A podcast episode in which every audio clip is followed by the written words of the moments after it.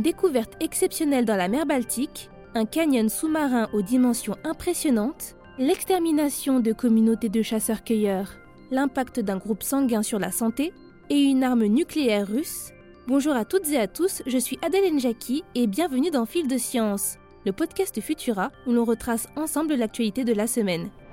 Des chercheurs auraient mis la main sur la plus ancienne construction humaine en Europe. Baptisée Blinker Wall, il s'agirait d'un mur de pierre qui aurait été édifié il y a 11 000 ans par les chasseurs-cueilleurs de la région. Cette mégastructure de 971 mètres de long aurait été découverte à une vingtaine de mètres sous les eaux de la mer Baltique. Elle se trouverait exactement dans la baie de Mecklenburg, à proximité de la côte allemande. Cette trouvaille pourrait s'avérer majeure en archéologie. Les auteurs de cette nouvelle étude estiment qu'elle pourrait permettre de mieux comprendre la vie des petites communautés de chasseurs-cueilleurs ayant peuplé l'Europe il y a 10 000 ans. Car pour eux, la formation géométrique de cette mystérieuse construction, faite en entonnoir, pourrait indiquer que le mur ait été utilisé pour piéger des troupeaux de bêtes. Il pourrait s'agir de l'une des plus anciennes constructions destinées à la chasse connues au monde. La datation des sédiments entourant le mur aurait permis aux chercheurs de découvrir que Blinker Wall aurait été construit à l'époque préhistorique et plus précisément pendant la paléolithique et cette information donnerait des indications sur la construction de ce mur, car s'il se trouve aujourd'hui sous les eaux, il aurait ainsi été bâti à l'air libre, les chercheurs rappelant que le niveau de la mer aurait varié significativement au cours des dix derniers millénaires, notamment en raison de l'évolution du climat et de la fin de la dernière ère glaciaire. Il y a 10 000 ans, le niveau des eaux baltiques aurait été ainsi beaucoup plus bas qu'actuellement.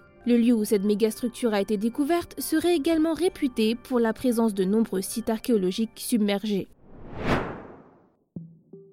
On continue avec une trouvaille stupéfiante dans les fonds marins. Une équipe de chercheurs aurait découvert un canyon sous-marin d'une dimension impressionnante à proximité du sud de Chypre. Avec 10 km de large et 500 mètres de profondeur, ce canyon aurait été formé d'après les scientifiques par les crises d'assèchement successives que la Méditerranée aurait connues. Une découverte qui pourrait nous en apprendre davantage sur ce paysage sous-marin encore largement méconnu. Pour les auteurs de l'étude, cette formation naturelle aurait été causée par une érosion subaquatique. Les résultats montreraient en effet que le canyon se serait formé au tout début de la crise messinienne, il y a 6 millions d'années, alors que la mer commençait à s'assécher. La salinité augmentant, des courants d'eau salée chargés en sédiments, plus denses que l'eau de la mer, auraient serpenté le fond marin, formant de gigantesques canyons.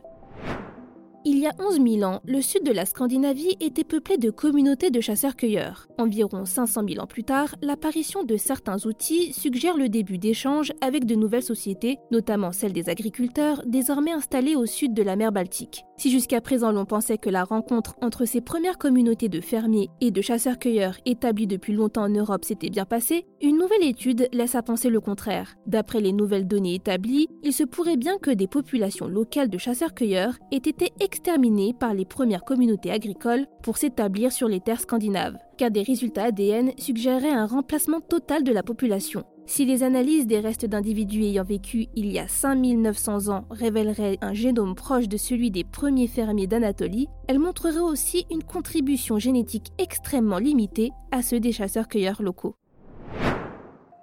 Un groupe sanguin en particulier aurait un impact encore plus important sur notre santé que nous ne le pensions. Les résultats d'une nouvelle étude suggèrent que les personnes ayant le groupe sanguin O ont un risque de mortalité plus élevé que les autres en cas de traumatisme grave. Ces résultats viennent compléter les connaissances des médecins sur l'influence du groupe sanguin sur l'état de santé général. Si le groupe O serait mieux protégé des problèmes cardiaques, il ne serait pour autant pas épargné dans certaines situations. Les résultats, basés sur 901 patients, montreraient que les personnes du groupe sanguin en question auraient un risque de mortalité de 28% plus élevé que les autres groupes lors de traumatismes graves un constat que les chercheurs n'arrivent pas à expliquer pour le moment. Cependant, inutile de paniquer pour autant. Les chercheurs affirment que l'alimentation, l'exercice physique ou même le niveau de pollution auquel vous êtes exposé sont des facteurs qui auraient une influence bien plus élevée sur l'état de votre santé que votre groupe sanguin.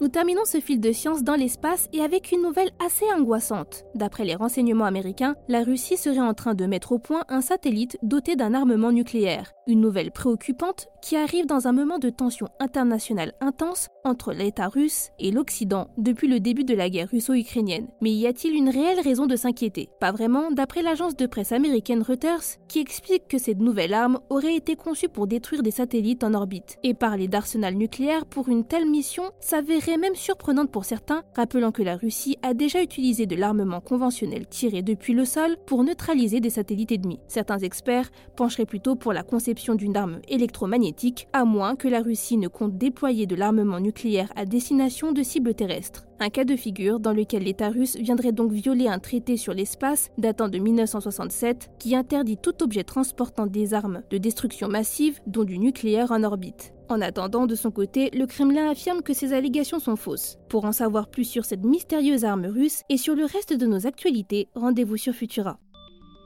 C'est tout pour cette semaine. Si vous nous écoutez sur les applications audio, pensez à vous abonner pour nous retrouver toutes les semaines et à nous laisser une note et un commentaire pour soutenir notre travail. Cette semaine, je vous invite à découvrir notre dernier épisode de Science ou Fiction, dans lequel Mélissa Le Pourreau décortique l'idée selon laquelle la douche froide est bonne pour la santé. Quant à moi, il ne me reste plus qu'à vous souhaiter un excellent week-end. À la prochaine!